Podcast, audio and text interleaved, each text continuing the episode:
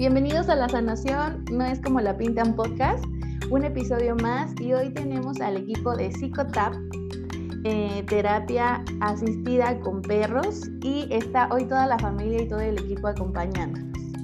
Muchas gracias por estar aquí, bienvenidos. Pues a ver, platíquenme quién, por dónde empezamos. Ah, por Gude nos empezamos la presentación, que nos platiquen qué hacen, a qué se dedican, qué hacen en, el equipo.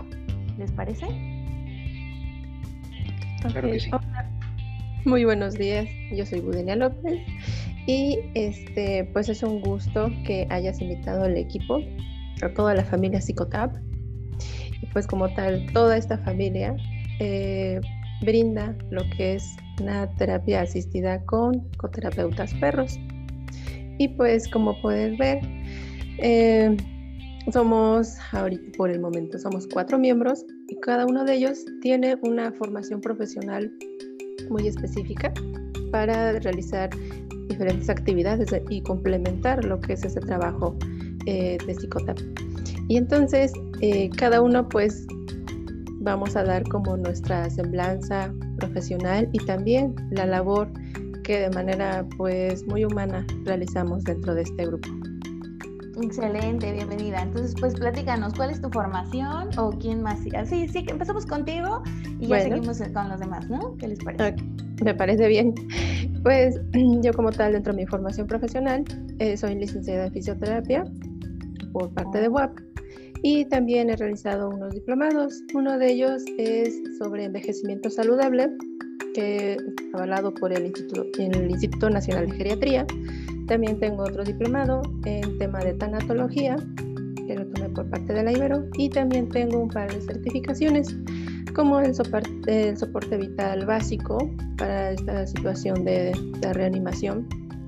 Y también tengo la certificación en educación y atención de cuidados para, de emergencia para adultos mayores, porque como tal, dentro de toda esta formación profesional, lo que a mí me gusta más que nada es dar cuidados, atención y acompañamiento a las personas y también al compañero animal en esta etapa geriátrica.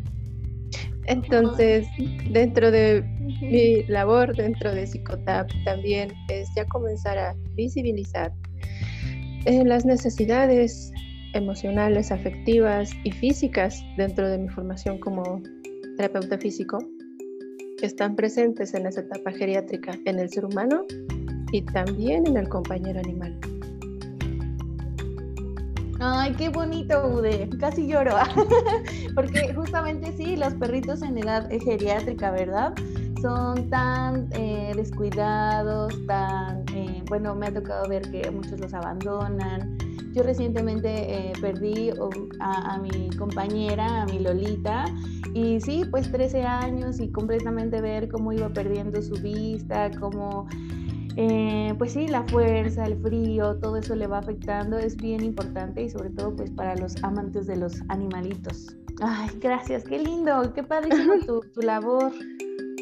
Sí, sí, sí, como dices tú, son necesidades este, que solamente se procuraron de cachorro, pero sigue siendo una vida, solamente que está en una diferente etapa y tiene todavía las mismas necesidades de afecto, de protección, de alimento y físicas también ya necesitan más apoyo. Exacto, más apoyo. Entonces, ese es un poquito de la labor que hago. Ay, qué bonito. Bueno, mucho gusto. ¿Quién sigue? César, Ernesto, Mari. Si gustan, César y Ernesto, y ya al último doy la inducción de todo, de toda esta hermosa locura. Sí. Muy bien, eh, entonces Ernesto, adelante. Sí. Platícanos. Bueno, eh, ah, antes que nada, Pues no sé si vaya a ser buenos días, buenas tardes, buenas noches. Perdón, perdón, disculpen las fallas técnicas. Eh, buenas, la hora que sea, la hora que, lo escuchen todos. Me alegro que estén interesados en este tipo de temas, porque aparte de que es algo actual, eh, es un tema de mucho, mucho, mucho interés. Presento, mi nombre es Gerardo Ernesto Rivera Pino, brevemente Ernesto Pino, me gusta mucho que me llamen así. Mi antecedente, de acuerdo, a mí siempre me ha encantado empezar presentándome desde donde soy. Yo no soy de la ciudad de Puebla. El programa ha sido creado y desarrollado en la ciudad de Puebla, sin embargo yo no soy de aquí. Yo soy oriundo de, eh, del, del estado de Tabasco, en específico de Tenosique.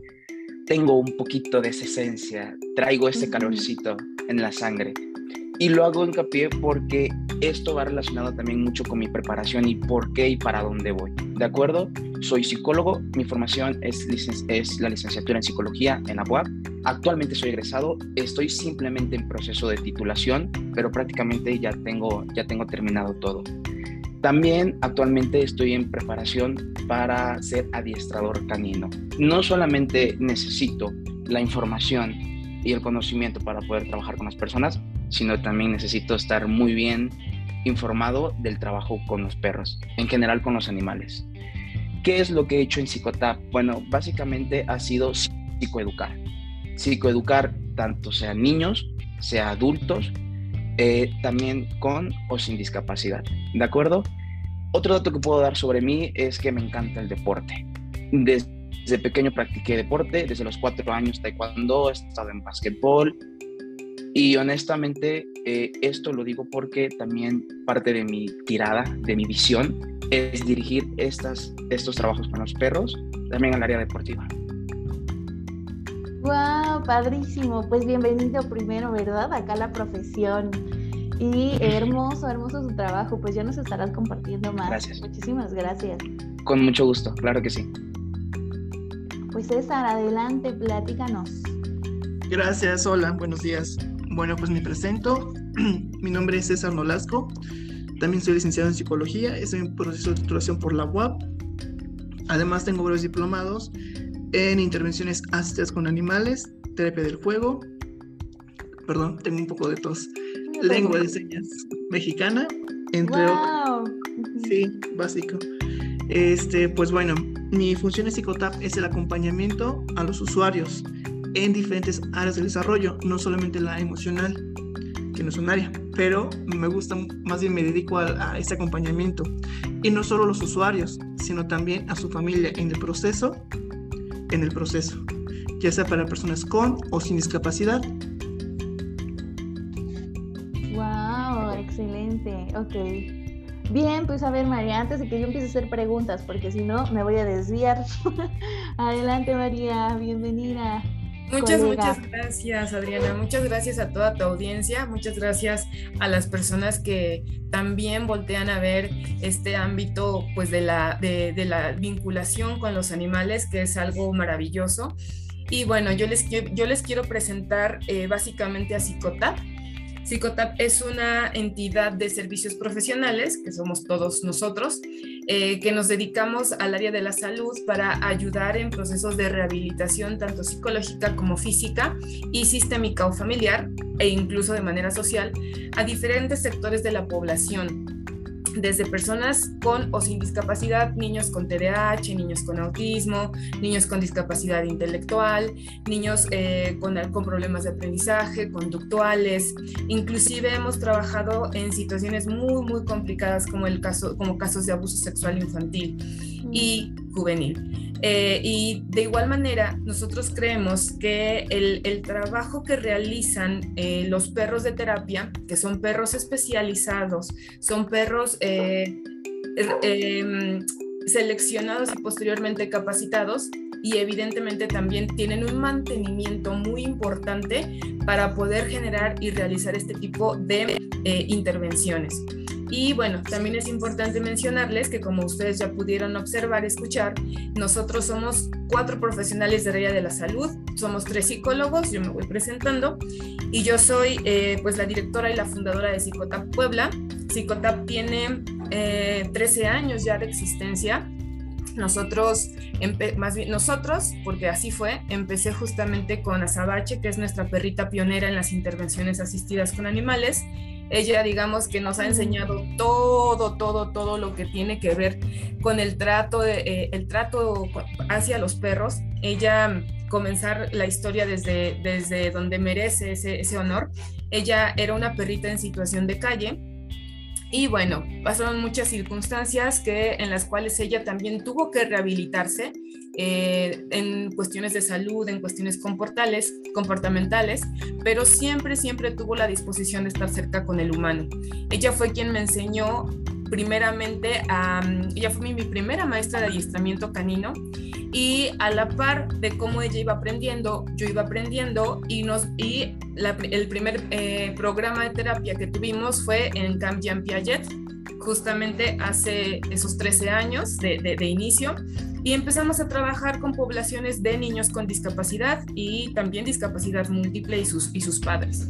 Hicimos un taller maravilloso, preciosísimo, dirigido a padres con hijos sordos, en donde les enseñamos a los padres a comunicarse de manera no verbal a través de los perros de terapia. En ese, en ese tiempo teníamos a Sabache y a Maya, que era de igual manera otra perrita mestiza. Y bien, eh, hay muchísima historia sobre Psicotap, hemos pasado muchas, muchas situaciones, muchos hitos, hemos estado en, durante estos 13 años picando piedra, trabajando en pro del bienestar animal, en pro del bienestar humano. Y actualmente somos esta entidad de servicios profesionales que se dirige a generar y construir una cultura de paz, una cultura de paz a través de estas intervenciones asistidas con perros. Yo, eh, como bien comentó mi compañero Ernesto, no nada más es importante formarnos profesionalmente en el ámbito canino, eh, perdón, en el ámbito humano, sino también en el ámbito canino, dado que si no estamos preparados para entender a los perros, y para mantener su bienestar estaríamos cayendo en el otro lado, que es una cuestión pues de abuso. Entonces, eh, yo posteriormente a terminar la carrera, que también fue una, así como un tipo de, wow, voy estudiar psicología para llegar a las intervenciones asistidas con perros. Terminé la carrera, este, me puse a estudiar como eh, eh, adiestradora este, de perros, empecé con Azabache. Posteriormente empecé una maestría justamente en el Instituto Universitario Carl Rogers de Psicoterapia Humanista. Y bueno, después de eso entré a trabajar en el DIF municipal de Puebla, en el DIF municipal en la administración 18 a 21. Este, y ahí fue donde construimos justamente el programa Psicotap de intervenciones asistidas con animales, con perros específicamente, al eh, entender que había muchas necesidades que tenían que cubrir estas familias que iban con sus pequeños con discapacidad y o problemas conductuales y o problemas eh, de aprendizaje. Y bien, eh, posteriormente, pues no, no conforme a ello, en España, en, hace, hace un año, justamente me fui a España para terminar mi capacitación en perros de intervenciones y en perros de asistencia, que también es otro tema muy, muy, muy amplio y que pues bueno, estamos todos, eh, los, las cuatro estamos muy felices de estar aquí en el programa para poder, eh, poder que ustedes nos, poder responderles sus preguntas y con todo gusto pues compartirles nuestras experiencias. Ay, qué hermoso tu trabajo, además súper eh, preparado tu equipo. Eh, me pregunto si, si, las intervenciones siempre son en, en, equipo, en grupo o puede ir individual a trabajar con los perritos alguna, algún paciente. Eh, ambas, ambas, ambas. De hecho, tenemos varios programas que pueden contestar tu pregunta. En general, bueno, el psicólogo Ernesto y el psicólogo César te pueden contestar si evidentemente qué son las intervenciones y bueno, si son justamente dirigidas al ámbito eh, grupal o, eh, más individual.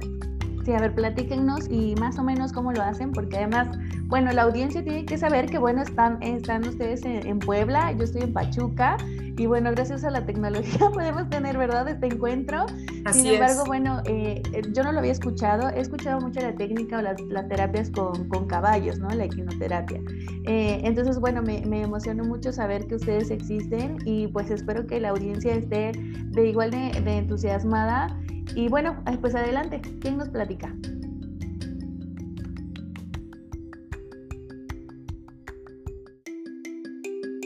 Bueno, Ernesto, ¿qué te parece si nos platicas la intervención? Y luego César. ¿O quién? Va, voy sin ningún problema. Los dos, los dos. Ok, las intervenciones es un proceso que está estructurado está dividido en cuatro partes. Vamos a especificar un poquito más de qué se refiere, pero estas intervenciones están realizadas para el fin del bienestar humano, pero también respetando el bienestar animal. ¿De acuerdo? Esto de una manera muy resumida. Eh, hable de las áreas. Existen cuatro áreas que en estas intervenciones asistidas con animales, conocido como IAA, se desenvuelven, ¿de acuerdo? La primera es el área de la terapia asistida con animales. La otra es la educación asistida con animales. La tercera es la actividad asistida con animales. Y la cuarta es el coaching.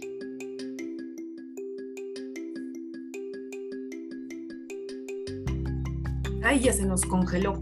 Pero además, César puede, puede pasarse a platicarnos más. Ah, se congeló. Bueno, hola Ernesto. Bueno, continúo si gustan. Sí, adelante. Vale, bueno, como bien dijo Ernesto, hay cuatro grandes áreas.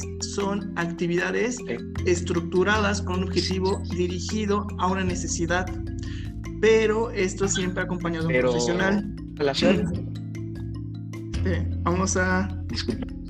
Sí, Un segundo. Se trabó un poco. Sí. Bueno. es que se nos A ver, adelante, César. Gracias. Vale, bueno, yo les puedo comentar un poco más sobre la educación asistida con animales o con perros. Hay diferentes áreas, hay diferentes objetivos, pero generalmente son actividades educativas dirigidas por un profesional.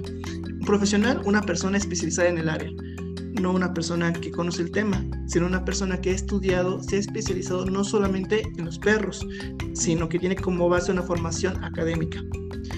Está el coaching asistido con animales o con perros. En ese sentido son, bueno, es un tema un poquito complejo, derivado al boom que existe en México y Latinoamérica, porque es complicado hablarlo, ya que en su mayoría, no todos, son personas no profesionales tiene un objetivo específico, generalmente va dirigido a empresas, comunicación, ámbito laboral, centro de pertenencia, mm. por coaches. Además existen otros dos rublos. Ernesto me puede apoyar con esos rublos, que es la terapia asistida y la actividad asistida. Sí, ya regresó Ernesto, a ver. Sí. Sí, aquí estoy de vuelta. Disculpen. Eh, sucede, sucede, así es esto de la tecnología. Todo del internet sí causa problemáticas. Sí, sí. Nada mejor que cara a cara, ¿verdad? Pero bueno. Ya se nos eh, hará. De acuerdo. Eh, siguiendo. Sí, claro, claro, con mucho gusto, para seguir compartiendo toda la información. Me quedo con las otras dos, actividad y terapia. Estas son parecidas, pero a la vez no. La diferencia, rápidamente, ¿cómo podemos diferenciar la terapia y la actividad? Es que la terapia está, está hecha planeada y estructurada por un especialista, en específico psicólogos. ¿Por qué? Porque una terapia no la puede dar un adiestrador camino, no la puede dar un fisioterapeuta, una terapia psicológica, ¿de acuerdo? Aclarando, una terapia psicológica no lo puede dar un coach, no lo puede dar un...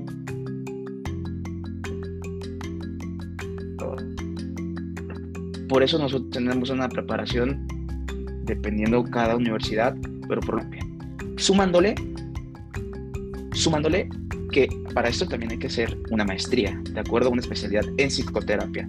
Aún así sales, no puedes nada más ir y decir voy a dar terapia. Así es, así es. Entonces, esta es la terapia. ¿Cuál es la actividad? La actividad igual está estructurada, sin embargo, puede permitirse un poquito, como por decir, aventurar, ¿no? Permite un poquito más esta parte. Eso. Excelente. Oigan, y bueno, me gustaría mucho platicar pues al tema directo de los perritos. Platíquenos. Escuché que estaba Sabache, que es eh, perrita de raza única, ¿verdad? Y Así es. Entonces se puede trabajar con cualquiera. ¿Cómo ustedes han, han llenado su equipo? Platíquenos ahora también de los compañeritos animales con los que trabajan. Claro, pues básicamente esa es la pregunta del millón muchas veces. Mira, usualmente al principio, hace muchos años, al principio de estas intervenciones, que por cierto empiezan oficialmente en 1960 y tantos, en los años, la década de los 60, empieza a, generarse este auge por las intervenciones asistidas con perros. Eh, a partir de ahí, pues como casi en todas las o disciplinas caninas, se empieza a especificar cierto tipo de raza eh, que es más eh, proclive para generar cierto tipo de trabajo. En este caso se ocupaban más los labrador eh, retriever o los golden retriever y o también pastor alemán muy parecido a lo que son los perros de asistencia. Sin embargo, conforme fue pasando el tiempo, nos podemos, nos podemos dar cuenta justamente ahí en mi imagen de perfil, está una de mis perritas que se llama Nala. Nala, por ejemplo, es una perrita completamente eh, de raza única, así como Azabache. La podemos ver, tiene como tipo colores golondrinos, como un Rottweiler, un Doberman, ¿no? este blanco con negro, el pechito blanco y bueno, ahí la podemos ver con toda la disposición del mundo para jugar con, ese juguetito que se llama Kong. Y por el otro lado está Sabache, que es una perrita como muy parecida a un Golden Retriever, pero en negro. Y bueno, ¿qué es lo que las hace diferentes a los demás perros que sí tienen raza? como por ejemplo en contraste con Inti, que es mi otro perrito de trabajo, de terapia.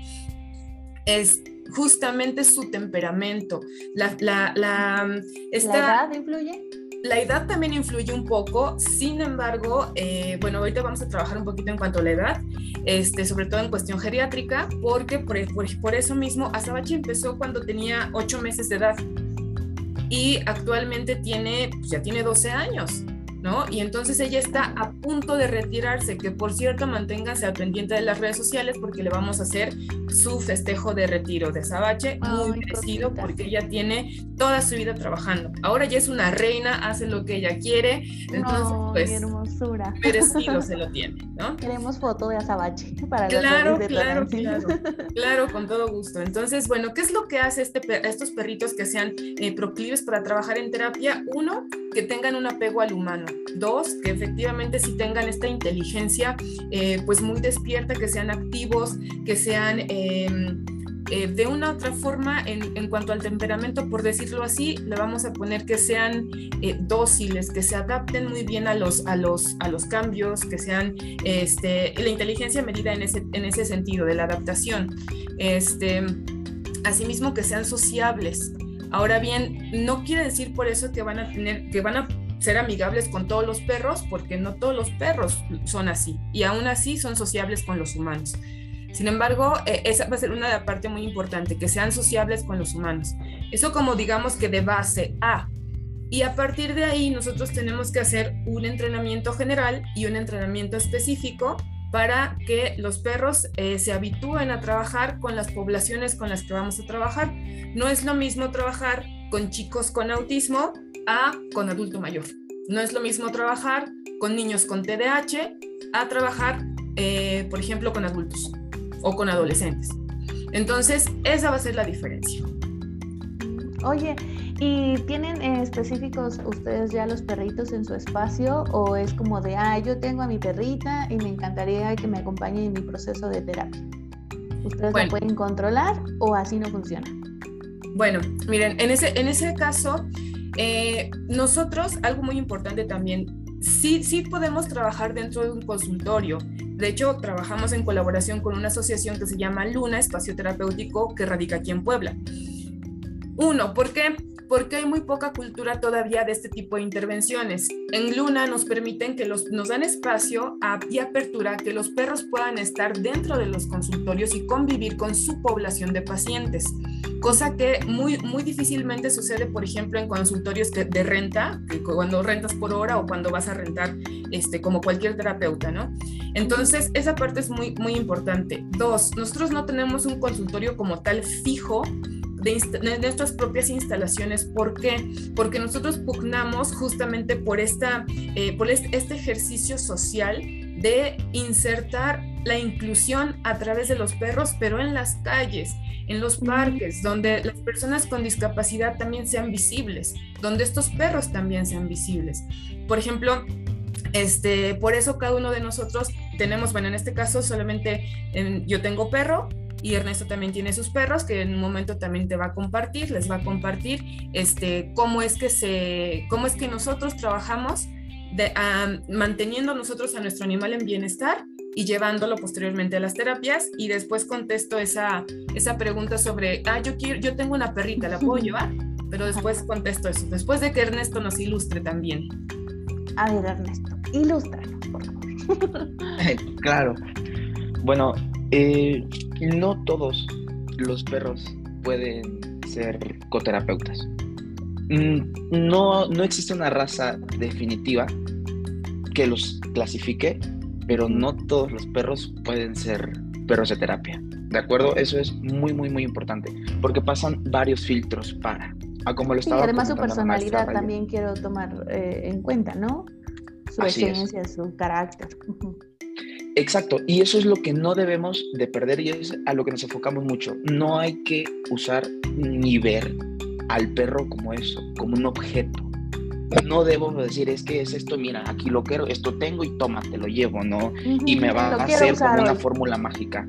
Claro. Exacto, exacto. No se maneja de esa manera. Nosotros vemos desde el bienestar si el perro genuinamente quiere, podemos permitirnos un poquito más. Yo puedo compartir mi historia. La maestra Rayo ya lleva muchos años trabajando con sus perros y yo ahora que estoy en preparación para ser adiestrador canino, estoy trabajando, pero yo no solo, en conjunto con mis perros, ¿de acuerdo? Porque estamos trabajando como un binomio. Ok, ¿qué sucede? Eh, Puedo poner el ejemplo de mi perro Nash. Ah, estábamos hablando de las, de las discapacidades y que no son tan visibles. Bueno, imaginemos este caso. Si las personas con discapacidad no son tan visibles para la sociedad, ¿qué sucede con un perro? Y aparte, un perro discapacitado. Oh. ¿En qué momento nos ponemos a cuestionarnos qué es lo que está sucediendo? Yo puedo dar mi ejemplo que Nash eh, es un perro que creció con, con bienestar, sin embargo, por cuestiones de su, de su raza, de su salud, eh, le dio glaucoma, ¿de acuerdo? Esto un veterinario nos podría hablar muchísimo más extenso, pero resumido era... Claro, claro. Ahorita no hablamos un veterinario. Sí, sí, sí, sí, sí, sí claro. Eh, y resumido, lo que fue necesario para que Nash estuviese bien fue la extracción del ojo, ¿de acuerdo? Una cirugía. Entonces ya a partir de esto empezamos a hablar de, ok, pues si antes veía, entonces ahorita ya no ve, empiezo a ver que se choca, ya de repente empieza a pelear, está estresado, qué es lo que le sucede, ¿de acuerdo? Tenemos que trabajar con eso y ya de ahí empezar a ver, tiene el contacto, le gusta, podemos seguir avanzando, ¿de acuerdo? Sin olvidar que tiene que ser el perro que realmente quiera, no podemos obligarlo a nada. Sí, y es que además, disculpa que te interrumpa, pero tan solo algo que yo he visto cuando es la, la, comunicación animal es que también viven sus duelos, también su proceso, que necesitamos darle tiempo y muchas veces, muchas veces como compañeros humanos no lo entendemos, creemos que rápido o si yo soy o estoy bloqueada emocionalmente y no me tomo un tiempo para contactar y mi compañero me lo pide, pues claro que me puede desesperar. No sabía, no había entendido que también ustedes tenían eh, compañeros eh, animales trabajando con discapacidad. Me parece encantador. Estamos en ello. Estamos en ello. Tenemos que demostrar, o sea, no vamos a dar lo que no tenemos. Eso está muy claro. Tenemos que demostrar con nuestro trabajo y con mucha ética realmente qué es lo que queremos hacer. Ay, qué hermoso. Para eso, eh, César te puede. Mira, César ya está levantando ahí la mano, pues más bien su colita. La cola. para quien no nos está viendo, hacer la colita de un gatito, no anden pensando mal. No. que César está exhibicionista. sí, no, por si le gusta llamar la atención. Qué lindo. ¿También trabajan con, con gatitos o todavía no? O sea, bueno, sé que es específico de perros, pero no sé si ustedes empiecen a hacer prácticas extra con, con ellos. Pues sí, se podría. Se podría. Claro, se podría sin, sin, problema, sin embargo nos especializamos con perros, ¿no? Mi gata es chismosa. Le gusta estar encimosa. Lo sé porque los dejé afuera. Pero sí se puede, sin problema. Bien, vamos a platicar, adelante.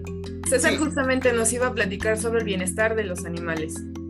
Bueno, es que es súper importante, es un tema, un tema muy amplio, pero entendamos qué es el bienestar humano o animal y conjunto. El bienestar es un estado de estabilidad donde varias necesidades se han sido satisfechas, emocionales, físicas, conductuales, entre más cosas, entre más áreas. Estas están, eh, dependen mucho de la raza, más bien de la especie. ¿no? Mis necesidades como persona no son las mismas que las necesidades de mis mascotas o de mis coterapeutas. y estas a su vez están enumeradas. Es muy importante porque, bueno, dentro de las cinco, eh, cinco libertades animales también hablamos sobre pautas y muchas veces en intervenciones caemos en que los, los coterapeutas a perros, caballos, gatos pierden su naturalidad, pierden su esencia, pierden su manera de comunicarse con otras especies. Además, abusamos de ellos.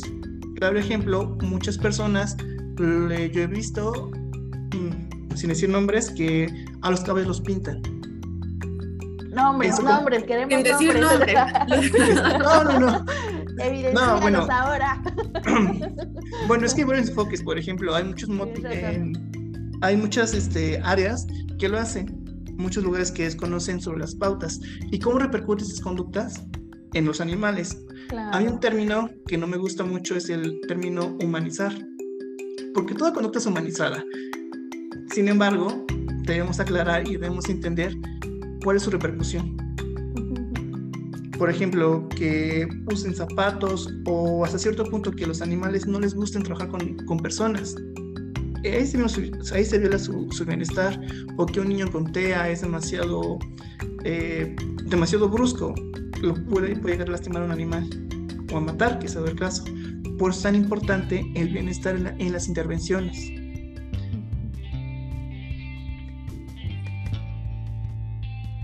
Me gustaría complementar, si me permites, César.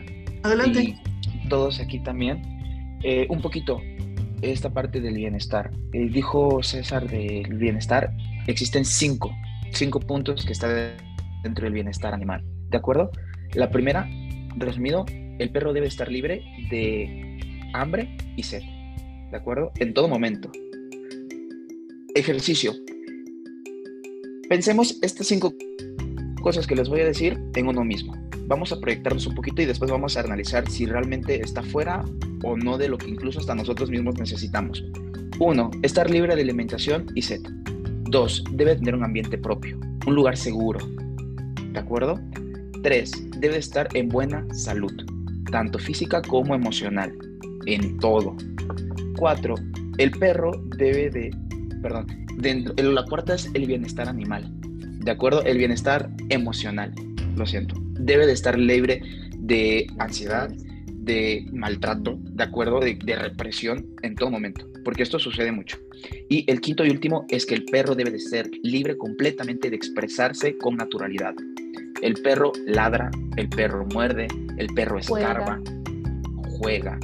Que a nosotros, los humanos, no querramos, yo creo que entonces ahí nos debemos de cuestionar Entonces, ¿por qué o para qué tenemos a un perro? ¿Qué es lo que estamos buscando? Porque si nos ponemos a cuestionarnos, pues cuántas acciones nosotros tenemos, los humanos, que a los perros no ni siquiera les agradan. Y ellos, como no tienen ni esa voz como tal para expresárnoslos, no nos los dicen. Sin embargo, lo comunican de otras maneras. ¿De acuerdo? Entonces, venga, desde estas cinco partes, yo creo que no está tan alejado incluso lo que nosotros necesitamos. Qué hermoso. Oye, tienes toda la razón. Fíjate que bueno, fíjense más bien, ¿no? A mí me acaban de, regalar una perrita hace un par de meses, justo por mi duelo. Y bueno, la perrita es una perrita de raza mediana, pero no ladraba. Y yo tan solo le levantaba un poco la voz como de, no, vente, y se tiraba. Y entonces, eh, indagando, supimos que sufrió muchísima violencia. Y ahorita lo que nos platicas, ¿no, Ernesto? Como de que ladran, corren, pues la perrita llegó y nada más estaba sentada y a mí yo decía, eso, eso es un perro normal, ¿verdad? De que viene con, con, todo el trauma y la verdad es que yo sí usé con ella flores de Bach. Eh, y ahorita pues juega, corre, eh, mi mamá, ahora que, mi, que, que, la dejo encargada a veces con mi mamá, eh, le sorprende porque... La perrija, la perrija, la perrija. A la perrilla. A los perrijos. sí, sí, no me gusta que se queden solos, entonces bueno, eh, mi mamá ahora ya le escucha ladrar, pero justo ahorita lo que, lo que comentas, Ernesto, me da todo el sentido, ¿verdad? Y que incluso podría, eh, bueno, dentro de, sumar la información a la hora de promocionar el podcast, poner estos puntos tan importantes porque es muy fácil adquirir una responsabilidad y no eh, vemos más allá de todos los requerimientos que un perrito o un compañero animal sano necesita. Entonces, bueno, me encanta, me encanta todo lo que nos están aportando, la verdad. Perdón, no, se me encima. Claro, mucho gusto. Gracias, gracias. Bueno, y bueno, síganme platicando. No, no, eh, adelante, con mucho gusto, a, seguir preguntando. Sí, me parece súper interesante su trabajo. La verdad es que, bueno, quisiera yo que nos explayaran más como de técnicas también, bueno, de, la importancia del adiestramiento, de los, eh, de los perritos abuelitos, cómo es que, cuál es su, su intervención. Adelante, compañera Gude. Ok, pues bueno, en este punto, como, comentaba Ernesto, ¿no? Este, el bienestar animal. Ahí voy a hablar un poquito sobre el bienestar del, del animal ya en la etapa geriátrica, ¿no? Eh, porque así como yo he aprendido mucho del ser humano en esa etapa, también he aprendido de manera personal con mi propia, mi propia perrita, que ya falleció. Eh, en la cual también la estuve acompañando en su enfermedad terminal, tuvo una insuficiencia hepática. Y entonces, dentro de el sufrimiento que ella vivió y que yo también de cierta manera acompañé y viví a través de ella, pues aprendí muchísimo de las necesidades en cuestiones pues de medicamentos este, afectivas, de protección y también pues físicas, ¿no? Que van necesitando. Entonces, este, pues también es como otro punto por el cual estoy yo colaborando, ¿no? Porque así como yo eh, dentro de mi historia personal y dentro de mi historia profesional me di cuenta que el adulto mayor eh, se encuentra muy aislado, solo, en abandono, olvidado. Y de hecho, incluso hablando en escuelas, este, me decían, pues nunca he hablado como de esta etapa o de lo que se necesita, hay mucha confusión. Entonces dije, bueno, aparte yo de trabajar con el ser humano, voy quiero trabajar también este, este tema, ¿no? Con el compañero animal, con el compañero animal que yo tuve y con el compañero animal que tienen muchas personas y también mis compañeritos que están en este trabajo como entrenadores, como cuidadores de esos perros. Y es lo que estoy como trabajando y que también ya vimos al realizar algunas actividades en un asilo. Ahí Azabache nos ayudó en esta etapa en la que ella está geriátrica para generar empatía con los abuelitos que se encuentran en el asilo. Para que vieran de, ah, pues sí, es una perrita que también ya está pasando por esos cambios y de cierta manera, pues también las personas que se encuentran ahí veían en ella como un pues ese generaban un vínculo a pesar de que no habían pasado años o días en mucha interacción con ella, podían generar una empatía al hablar de que están en la misma etapa, con diferentes historias cada una, pero este, compartían eso.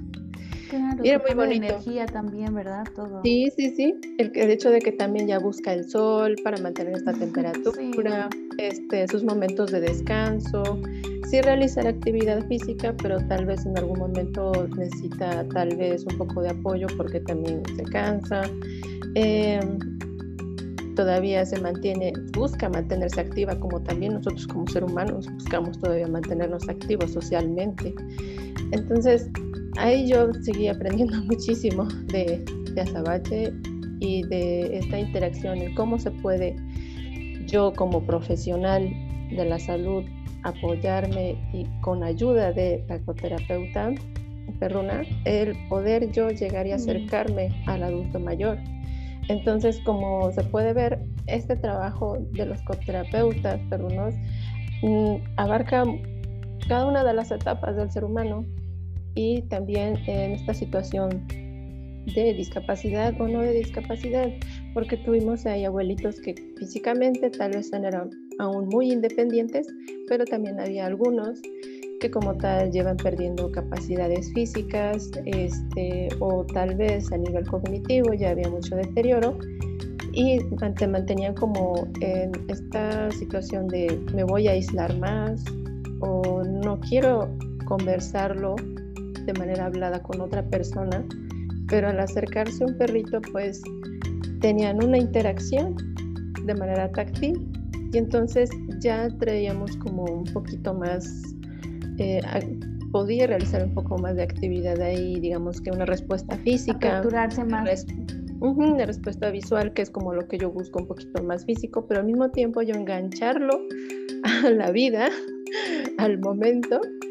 Y era, un, como, era demasiado así como bonito y eran pequeñas, pequeñas respuestas que te hacían ver y que a mí también me hacían ver que dentro de esta confusión que socialmente hay entre pensar y ligar la palabra envejecimiento con enfermedad o inmediatamente con muerte, de no, todavía hay vida en esa, en esa etapa.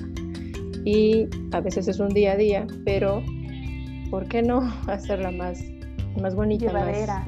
Más, más llevadera y en compañía de ya un compañero animal que tal vez hace una pequeña visita si es una persona que está institucionalizada o incluso también el adulto mayor que tiene su perrito en casa y que se le puede ahí apoyar y educar al perrito para que el vínculo se fortalezca y así el adulto mayor eh, no se aísle y se mantenga más activo y tal vez sus familiares se sienta acompañado porque a veces la familia en sus diferentes actividades cada uno a veces no está interactuando con el adulto mayor, sin embargo tiene a su compañero animal y eso es como que por es, como dejar de ver, dejar ver que estos psicoterapeutas realmente pueden abarcar muchísimo muchísimo en, nosotros, en nuestra especie, ¿no? Siendo humanos, a veces solamente, solamente los denigramos también a los animales, ¿no? Como solamente eres mi servidor, cuando en realidad no. También sí, sí, compañero. conciencia, claro, claro. Y además me encanta cómo se nota y se percibe el cambio tan solo de energía con cada terapia, ¿no? Y en cada área donde lo pueden conducir. Pero sobre todo dijiste un término que me ha encantado, que es coterapeutas perrunos. Así es el caninos. término. Caninos. Coterapeutas caninos o coterapeutas. Este, básicamente es para todos, para todos los animales de intervención asistida, pueden ser desde perros, caballos, gatitos, efectivamente, y diferentes, eh, pues diferentes especies. De hecho, em, primero que nada nos gustaría que, las personas se, pudieran eh, pues abrir esta información, que sepan que existe otro tipo de intervenciones y bueno, que pudieran conocer este tipo de ecoterapeutas. Y fíjense, o sea, la verdad es que todos y cada uno de nosotros que estamos eh, formando este grupo de trabajo también lo hacemos desde esta parte más personal inclusive, porque muchos tenemos esta, estos, esta visión, este, este amor inclusive por tanto por la humanidad, en el caso por ejemplo de, la, de Gude, ¿no? Ella va directo y trabaja con, con, las personas adultos mayor Ernesto César sin ningún problema también enciendan su micrófono y vamos a hacer también más, más, más ameno de, y que compartamos ah, con, con la audiencia de, nuestra queridísima Adriana, este, pues por qué estamos en esto, ¿no? O sea, en mi caso muy personal, yo amo y adoro desde toda mi vida los animales y encontré la forma perfecta para poder también sembrar una semillita de conciencia sobre el bienestar animal pero también sobre el bienestar humano. A mí me gustaría eh, también este, focalizar un poquito en, en, el tema que comentaba sobre tu perrita y, este, y que se dieron cuenta que vivía violencia, sí. La violencia no está, no separa los animales. Desgraciadamente, al contrario, los animales forman parte de esta base piramidal en la cual se ejerce la violencia, así como con los niños, así como con las mujeres o ciertos grupos vulnerables. Los animales también son, desgraciadamente, un objeto de violencia. Y eso es algo que tiene que cambiar y que tenemos que cambiar evidentemente de acuerdo a, nuestro nivel de conciencia y muy aparte del nivel de conciencia, las prácticas, muchas prácticas inhumanas que ejercen hacia los animales. Por eso parte de nuestra visión muy fundamental y la visión también muy fundamental es el bienestar animal. Porque como bien dice Ernesto, no podemos dar lo que no tenemos claro, sí, sí, me encanta que, lo pongan con el ejemplo. No hay mejor forma que vivirlo. Pues sí. Claro. Y si me permiten, desde esta parte del ejemplo es a como desde mi experiencia he transmitido y he querido trabajar con los animales. El primer cambio fuerte que hubo fue darme cuenta que la crianza que yo, que yo había tenido con mi perro no había sido completamente de bienestar. Y esto suena un contraproducente, sí, pero creo que también es necesario externarlo como tal. eh, yo estaba estoy trabajando en esta área, pero cuando no tenía conocimiento, yo no llevaba al 100% a cabo este, este cuidado. Cuando me di cuenta que ni siquiera yo mismo lo estaba haciendo, fue cuando yo dije, a ver, es que honestamente no era porque yo no lo quería o porque yo quería maltratarlo, yo estaba desinformado. Ahorita que ya entiendo qué es lo que voy a hacer, ¿de acuerdo? Entonces, desde ese cambio fue cuando yo dije, a ver, dame para acá que yo necesito, yo, yo individual, porque nació de ahí, me di cuenta que yo necesitaba esa, esa compañía, ese cariño, ese bienestar. Y por ende, como consecuencia, de verdad como dominó, me fui a querer compartirlo. Y así es básicamente en cómo estoy. Yo llegué haciendo mi servicio y mis prácticas profesionales a una institución de gobierno, donde ahí tuve el gusto, sin esperarlo, el placer de encontrarme con el programa de canoterapia. Y cuando yo llegué, yo dije, wow, esto, esto está increíble. Hay una gran facilidad de que esto no se conoce mucho y puede darse mucho provecho. Desde mi experiencia, desde chiquito, eh, estuve al lado de zonas rurales. Es un municipio donde yo nací, entonces ir al rancho, ir al caballo, las vacas, es algo que es súper natural. Entonces, desde cuando me di cuenta que también cómo se trabaja en las zonas rurales, cuando yo dije, es que esto tiene que externarse, esto no nada más se puede quedar aquí, ¿de acuerdo? Entonces fue cuando yo dije, wow, lo viví tan cerca desde muy pequeño y ni siquiera sabía qué es lo que tenía. Entonces, desde ahí fue donde nació el gusto de, y el amor, vocación, vocación real de querer compartirlo. Así, es. Sí, y además mencionas algo bien interesante, Ernesto, que incluso yo cuando explico el ciclo menstrual, que nos lleva como a lo básico, ¿no? A ver la naturaleza, a ver cómo nos relacionábamos desde siempre y cómo más bien la mente racional nos va alejando y nos va desconectando completamente. Hermoso, gracias. César, adelante. Claro, complementando un poco lo que dijo Ernesto, pues el crecimiento personal, ¿no? O sea, yo con Ernesto lo conozco igual en un centro, yo inicié pero con caballos yo entré, yo, entré a este mundo con caballos y poco a poco pues, me fui interesando más por los perros. Pero, por ejemplo, yo personalmente, una historia súper rápida, ¿no? Yo soy las personas que soy como muy activo. Me gusta moverme. Por lo mismo interrumpo a las personas, no las dejo hablar, hablo muy rápido. Pero con un perro de la maestra, con Inti, dije, ok, me proyecté. Y dije, ok, debo aprender a ponerle límites. Que es lo que preguntabas hace un momento, ¿no? ¿Cómo eh, un tipo de técnica.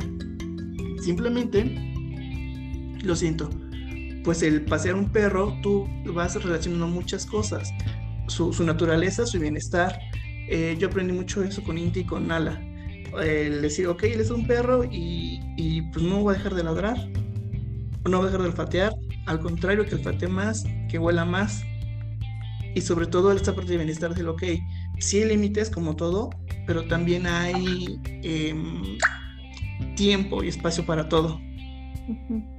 Entonces hay como muchas historias que tenemos con la mesa rayo, ¿no? Cuando la conocí, conocí a sus perros, ah, me decía, es que no los toques porque estoy trabajando.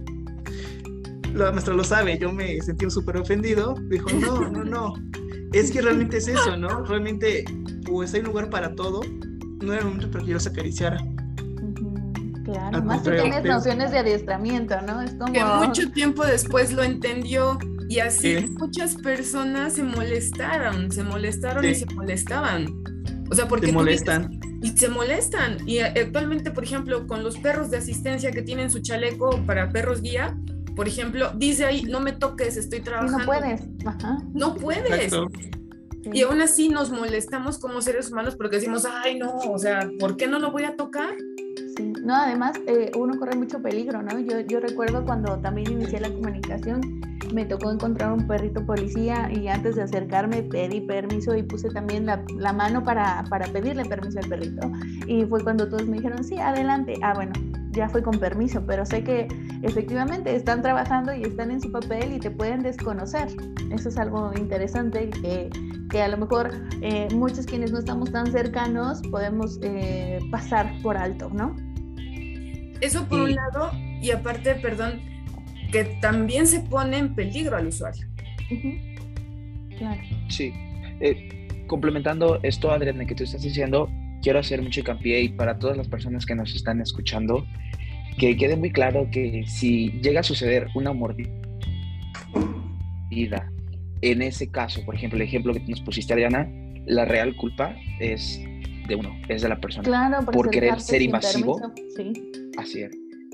Hacemos reflexión y hasta dónde nos creemos que tenemos ese poder de, de, llegar y adueñarnos incluso del cuerpo de las demás personas y del perro. ¿De acuerdo? O sea, yo puedo, ¿por qué no? Y sí, es un gran ejercicio de consentimiento. Que queda muy claro que es culpa de uno. Claro, claro, claro, claro. Así es.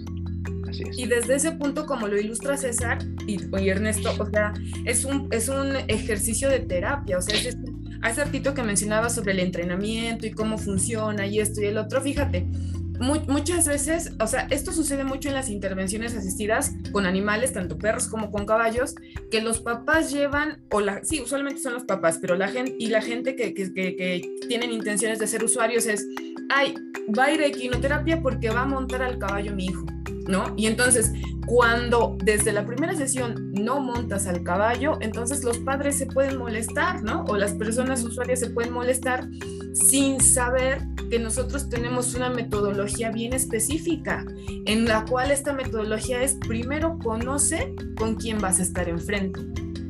y, todo lo tenemos en, esta cuestión terapéutica del rapport. Tenemos que presentarnos, como por ejemplo hoy en el programa. Bueno, me presento, quién soy yo, qué estudié, qué hice, a qué me dedico, cuál es mi función. Lo mismo es con los animales coterapeutas, lo mismo es con los perros. Yo en lo particular muchas veces efectivamente no, no, no les gustaba mi forma de trabajar porque yo no les permitía a las personas y mucho menos a los pequeños que se comunicaran o que tocaran directamente al perro. ¿Por qué? Porque primero tengo que regular su, su conducta.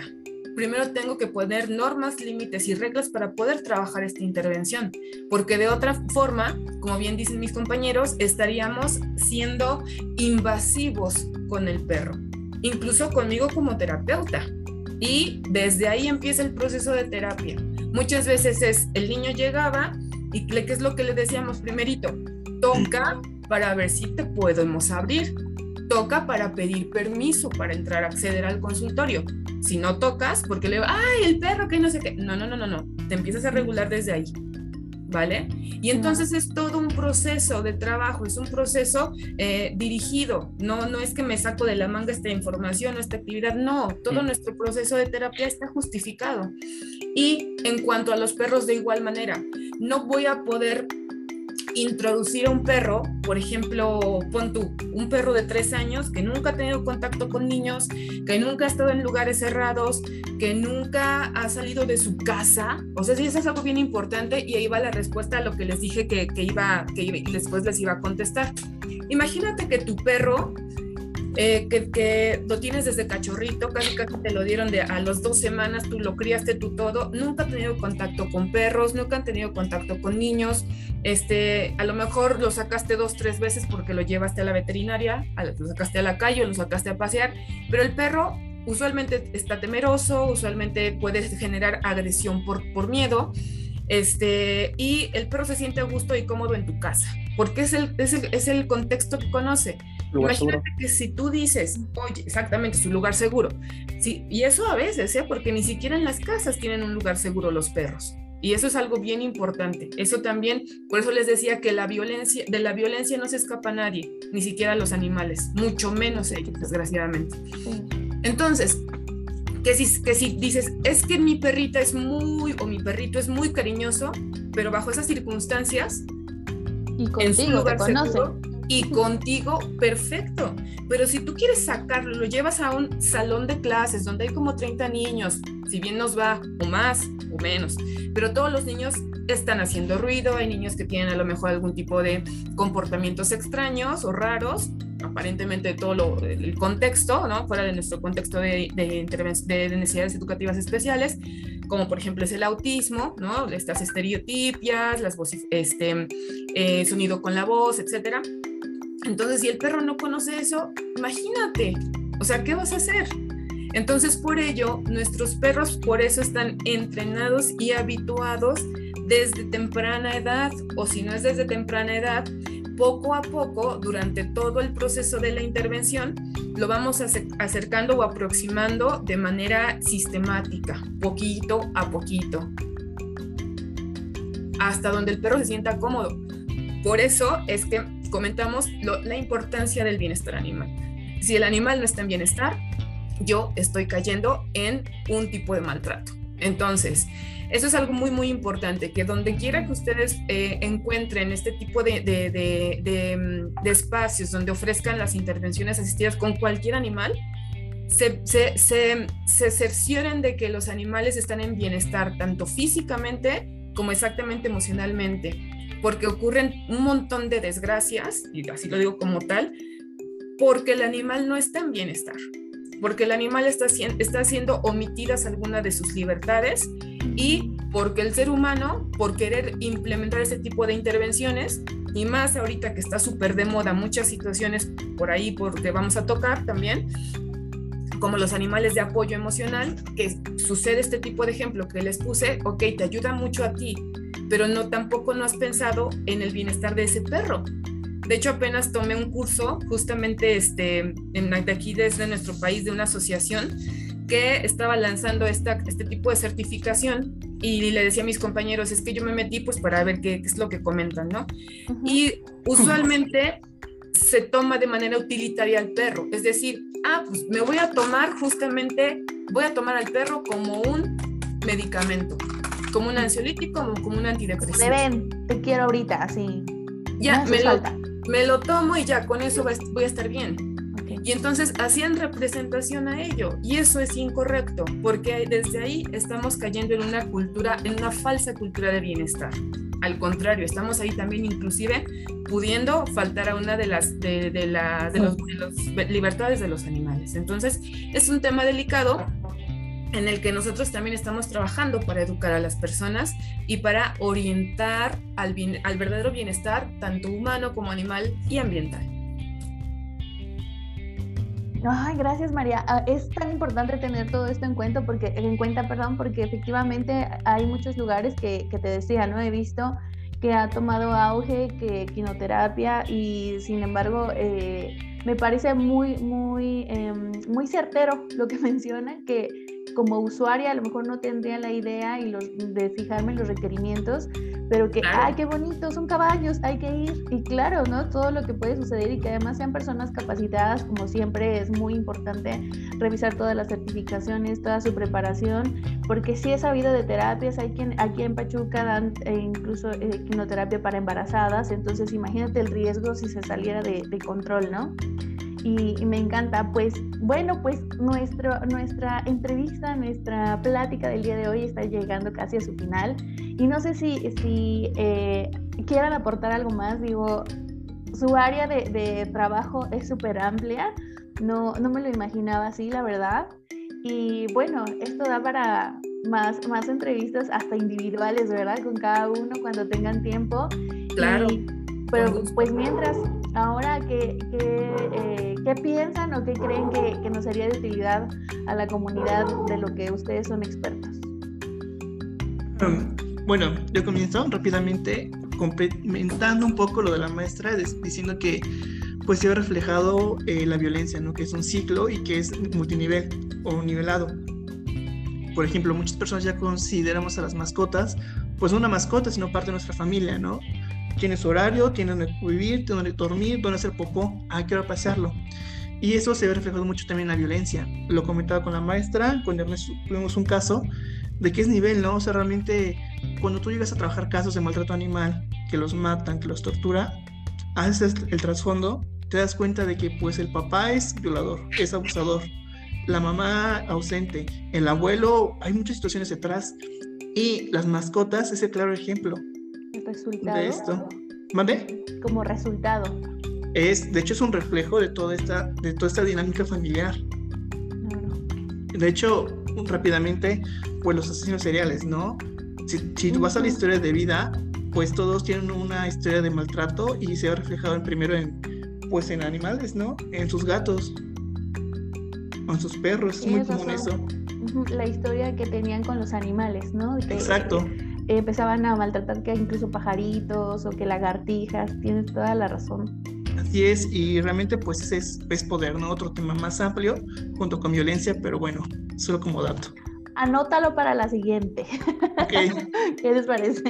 Anotados. Vamos anotando. Vale. ¿Quién más? ¿Quién más quiere aportar? Ya casi para despedirnos. Sí, bueno, yo quiero comentar que este, pues dentro de todo ese trabajo que estamos realizando en equipo, también ya contamos pues como con diferentes servicios, ¿no? Y algo que ya Psicotap va a comenzar a realizar en, los, algunos colegios aquí en Puebla, pues son este pues son unas sesiones como de lectura, de lectura asistida con perros, en las cuales pues ahí vamos a con la ayuda del coterapeuta canino, vamos a ayudar en lo que es esta como esta interacción social sana, buscando esta paz entre compañeros, porque a veces hay como bullying en las escuelas, y entonces vamos a tratar diferentes temas a nivel social, a nivel de bienestar este, animal y también de salud ahí entre nosotros como especie humana. Y también eh, vamos a continuar trabajando y haciendo esta visibilización de lo que es la etapa geriátrica en adultos mayores, que es así como que yo voy a siempre a recalcar muchísimo. totalmente. Sí, porque ya lo que hemos visto es que muchas instituciones solamente es el adulto mayor en su habitación, se les brinda los cuidados básicos, pero y este acompañamiento emocional que tal vez el familiar no está constante realizando visitas, pero un compañero este, canino, un compañero animal, pues de otra especie, puede brindar este, y cubrir esta necesidad. Eh, pero hay, aparte de cubrir necesidades, también como mm, mantener ahí activamente al, al individuo, porque también muchas de esas personas pues están aisladas por una situación de violencia familiar o porque él también dentro de su historia familiar tal vez propició que los familiares después hayan decidido aislarlo. Entonces también es ahí un tema eh, un poquito ahí también complejo, pero este, son algunas de las actividades y trabajos que vamos a estar realizando. Muy bien, de justo iba yo a pasar también antes a, ese tema, dónde los encuentran, qué están haciendo, eh, pero bueno, adelante. Platíquenme. Antes, ajá, sí para, para, empezar a, a el cierre, la pregunta fue qué podemos externar, qué podemos decirle a, Sí, ¿qué nos faltó? ¿Qué piensan que, que pueden contribuir? Ok, ¿qué faltó? Faltó mucho. Y no por desinformación, sino por tiempo. ¿De acuerdo? Porque realmente es algo bastante extenso. Por eso, yo qué les puedo decir, infórmense. Infórmense. Nosotros estamos aquí compartiendo hasta cierto punto, exacto, para allá voy hasta cierto punto estamos compartiendo y facilitando la información, porque nosotros ya tenemos horas, semanas, meses leyendo, trabajando, reuniéndonos para poder compartirle esto de una manera tan fácil y digerible, por así decirlo. Pero eh, el que uno desde su interés lo lea, de que investigue, también es muy, muy, muy bueno. Entonces, anímense. Es una invitación a que sigan investigando, vean, síganos lo que estamos haciendo con nuestro trabajo lo que hemos hecho, de dónde venimos y para dónde vamos. Y también les invito a que tengan un contraste. Ah, es bueno a veces. Observen dónde, qué es lo que está sucediendo en otros lugares, aquí mismo en México. Si pueden, échense una investigada de lo que está sucediendo a nivel global y vamos a darnos cuenta de qué es lo que estamos haciendo y para dónde vamos. Creo que es muy necesario y eso, siempre considerando mucho el bienestar animal, respetándolos, respetándolos, a ellos y a nosotros mismos. Gracias, Ernesto, completamente. Esos aplausos, ¿eh? Ajá, sí. Sí, claro, lo sé, lo sé, sí, sí. Bien, bien, También bien, en el tema ya lo llegamos a ocupar con las manos. Ok, ok. Excelente. Pues dinos, María, pues, ¿dónde los encontramos? ¿Qué nos quieres aportar ya casi para despedirnos? Cuáles son sus redes y qué andan haciendo por si alguien los escucha, eh, más bien, cuando los escuchen, que los contacten, pero si se les pasaron las fechas, ¿qué oferta tienen de, servicios de trabajo? Claro que sí, pues muchísimas gracias, como siempre. Pues miren, la verdad es que eh, como lo hemos comentado, este tema está tomando mucho auge, el tema de de trabajo terapéutico y perros, independientemente de las intervenciones, la intervención que sea, nosotros nos dirigimos, como lo comentamos ya, a lo que es la terapia, la educación las, y las actividades asistidas. En un futuro también planeamos eh, trabajar lo que es el ámbito de organizacional más que coaching, pero va más dirigido al ámbito organizacional para generar algún tipo de dinámicas ahí con diferentes empresas. Está vislumbrado como a mediano largo plazo este, este, ámbito. Eh, ahorita, como bien comenta mi compañera Gude, estamos ya pugnando por estar trabajando en, estamos, hemos estado trabajando en escuelas, evidentemente, para llevar estos temas de bienestar, temas de, de cultura de paz, y los talleres de lectura que tenemos van dirigidos justamente, es, es una réplica de un, de, una, de un programa que se llama eh, puente de palabras. Y a través del puente de palabras nosotros vamos a generar cultura de paz, también acompañados de nuestros coterapeutas caninos. Asimismo, trabajamos todo lo que es la terapia y la educación asistida de manera individual como de manera eh, grupal. Y el seguimiento a las familias, eh, que también lo realizamos, familias que tienen chicos con y sin discapacidad, como ya los mencionamos. Y algo muy importante que también, como les comentaba, nos están solicitando mucho en redes sociales, capacitaciones y formaciones sobre este tipo de intervenciones. A partir de marzo vamos a, vamos a empezar con talleres de inducción de lo que son las intervenciones asistidas con perros y lo que son la diferencia entre un perro de asistencia, un perro de terapia y un perro de apoyo emocional para que sepa la población en general que que pues básicamente a qué aspirar, qué se puede hacer de manera eh, pues formal, profesional y legal y que pues no está, solamente es una moda.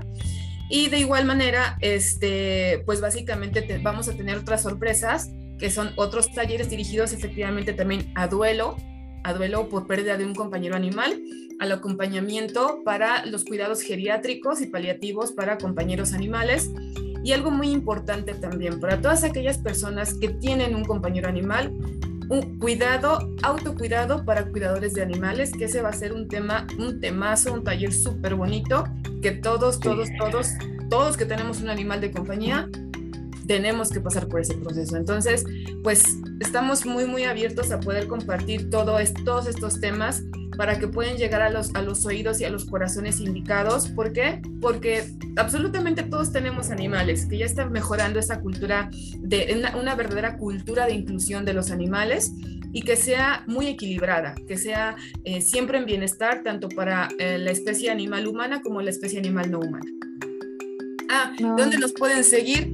En las redes sociales Psicotap Puebla. Estamos como en Instagram y en Facebook como Psicotap Puebla. Muy próximamente también ya va a salir la página web. Y pues andamos con todo celebrando los 13 años. ¡Yay! ¡Bravo! más sorpresas y regalos. Así es, más sorpresas y regalos bueno, yo acabo de cumplir también 10 añitos. Ahí vamos, ahí ¡Ah! vamos, chicos, ahí vamos, muy bien. Felicidades. Felicidades, felicidades. Que nuestros bebés proyectos sigan creciendo. Ay, sí. Un placer.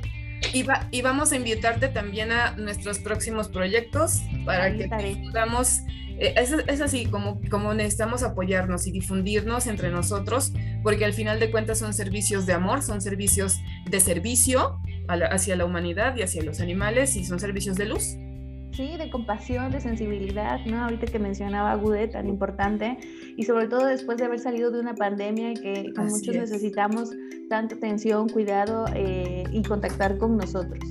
Pues chicos, les agradezco muchísimo su tiempo, su disposición, el conocerlos a cada uno, conocer su maravilloso y hermoso trabajo que me sensibiliza mucho, me emocionó mucho, la verdad, de saberlo, tanto ustedes como, como la comunidad.